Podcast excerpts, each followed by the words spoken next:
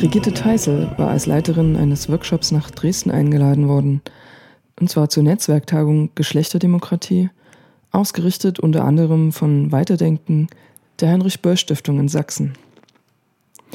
Brigitte Teisel lebt in Wien und arbeitet dort als Journalistin bei der Zeitschrift Anschläge und als Erwachsenenbildnerin.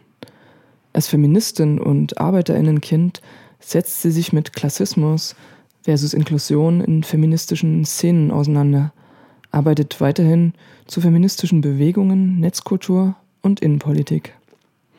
Feministischer Aktivismus passiert häufig in einem akademischen Umfeld und produziert ungewollt zahlreiche Ausschlüsse. In Brigitte Theisels Workshop wird diskutiert, wie wir uns diese Ausschlüsse und Barrieren bewusst machen können und welche Strategien es braucht, um feministische Räume offener und inklusiver zu gestalten. Brigitte, du hast hier einen Workshop gehalten, der sich mit dem Thema Klassismus beschäftigt hat und mit weiteren inklusiven Strategien, um solchen und anderen Diskriminierungsformen zu begegnen. Magst du kurz erzählen, was in deinem Workshop passiert ist oder was du da konzeptuell vorhattest und vorhast?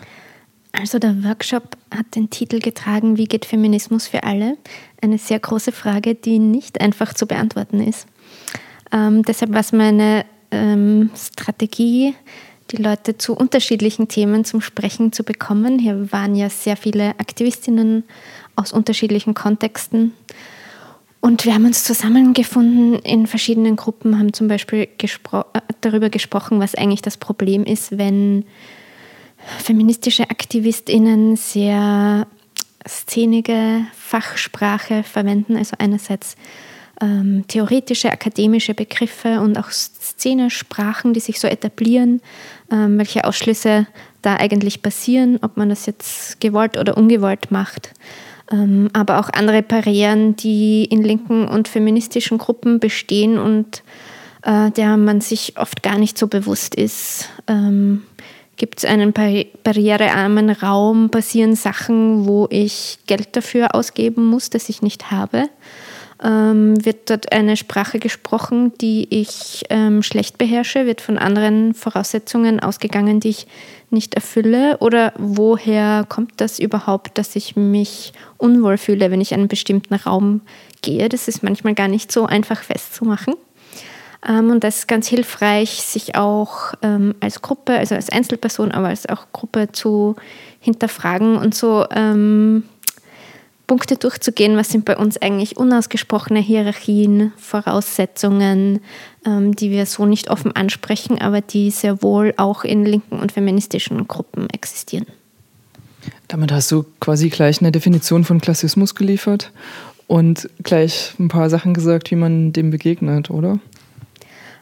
Ähm, ja, ähm, Definition ähm, vielleicht nicht umfassend, aber ähm, ja, also ich, äh, mir begegnet es doch immer wieder, dass ähm, gerade so in linken und feministischen Zusammenhängen ähm, man davon ausgeht, dass das quasi bei uns eh nicht passiert, aber dass dann doch man immer wieder scheitert an den eigenen Ansprüchen. Ähm, und ja, inklusiv einen Raum zu gestalten kann ja ähm, sehr viel bedeuten. Und ähm, da kann man natürlich auch in so einem kurzen Zeitraum nicht alles abdecken, aber ich finde das sehr gut, sich immer wieder mit anderen auszutauschen, weil man, finde ich, ähm, vom Erfahrungswissen anderer sehr viel lernt. Oft mehr als aus der Literatur oder ja. Wie kann man äh, solchen ausschließenden Mechanismen noch begegnen? Was sind denn da so deine Lieblingspunkte und deine Lieblingsempfehlungen? Ja, also für mich fängt schon immer mal mit der Haltung an, an der man so ein Thema ähm, herangeht. Mir begegnet es immer wieder, dass man so meint, ähm, ich muss in die Welt rausgehen und die anderen bilden und man denkt aber nicht drüber nach, ähm, warum soll jetzt irgendjemand von mir gebildet werden wollen. Und ähm, Genau, und irgendwie so ein Austausch muss immer ein Dialog sein und ähm, von jeder Person, mit der ich mich auseinandersetze, lerne ich selbst auch etwas. Und es kann nur ein Dialog auf Augenhöhe sein, wenn ich schon davon ausgehe, ich muss jemanden bilden oder belehren, dann ist das schon von vornherein oft zum Scheitern verurteilt. Ähm, das heißt, das ist für mich oft der wichtigste Punkt, sich da selbst zu hinterfragen. Ähm, ja, klingt selbstverständlich, aber passiert einem äh, immer wieder. Und ja, so dann, wenn es auf ganz konkrete Punkte geht wie Veranstaltungsplanung, ähm, ja, da gibt es dann ähm, eh schon vieles, ähm, was man auch im Netz findet. Es gibt ja mittlerweile Gott sei Dank großartige Ressourcen von politischen Gruppen, die das auch teilen, ob das jetzt ist von ähm, ja, Spendenempfehlungen bei Veranstaltungen, die es gibt, Übersetzungen, die man einfordern muss oder nicht. Ähm, ja, ähm, wir haben auch im Workshop darüber gesprochen, dass oft gut ist, über Aktionen, über das Handeln zusammengekommen, äh, zu, zusammenzukommen und nicht immer ähm, vielleicht eine theoretische Diskussion oder ein sehr abstraktes Thema, wo man oft ähm, schwierig anschließen kann, wenn man nicht schon sich lange in so einer Szene befindet. Genau, aber es ist oft ein Missverständnis. Ähm, Klassismuskritisch zu sein heißt nicht, dass man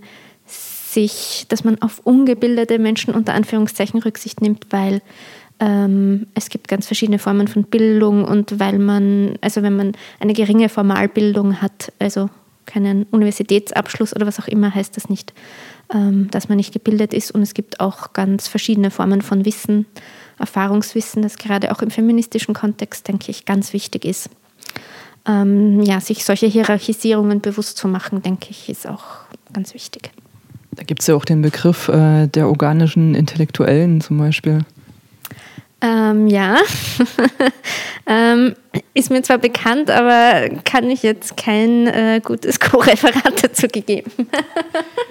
von, von Gramsci, glaube ich. Ja, das ist jetzt auch nicht so wichtig, ähm, solche Begriffe zu ventilieren, sondern es geht jetzt vielmehr um die Sache. Ähm, wir hatten vorhin erwähnt, auf den Stichwort hin gemeinsame Aktivitäten, da kam das Beispiel Frauenstreik oder Streik.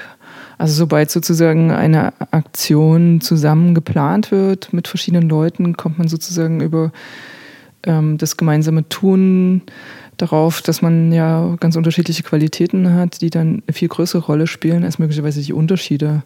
Also vielleicht ist es ja ganz sinnvoll, auch eher so nach Gemeinsamkeiten zu suchen, statt die Unterschiede ähm, so hoch zu hängen, oder? Ähm, ich denke, es muss beides sein.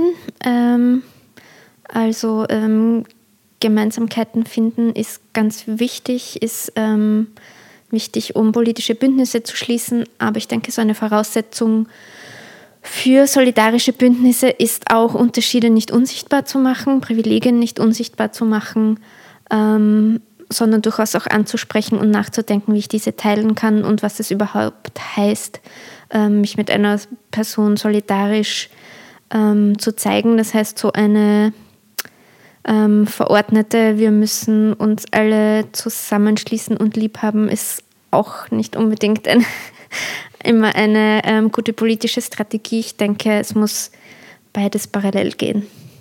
Hast du dann ein sehr prägnantes Beispiel vielleicht dafür, wo äh, Leute es geschafft haben, ganz cool Privilegien zu teilen?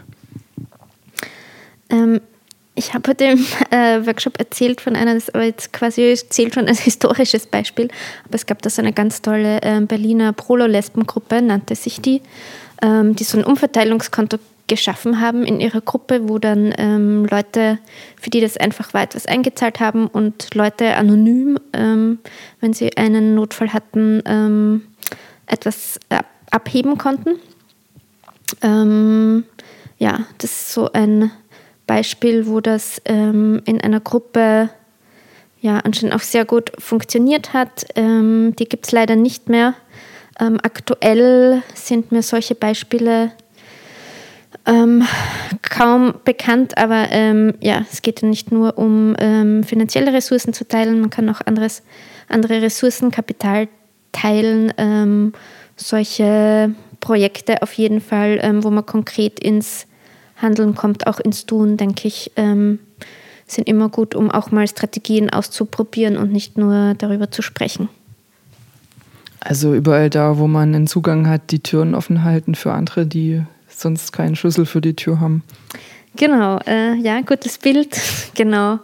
Einfach mal auch ähm, Macht abgeben, Macht teilen, ähm, meinen Platz jemand anderem zur Verfügung zu stellen, sozusagen. Okay, danke dir, Brigitte. Ja, und keep up the good work mit den Anschlägen. Ja, danke.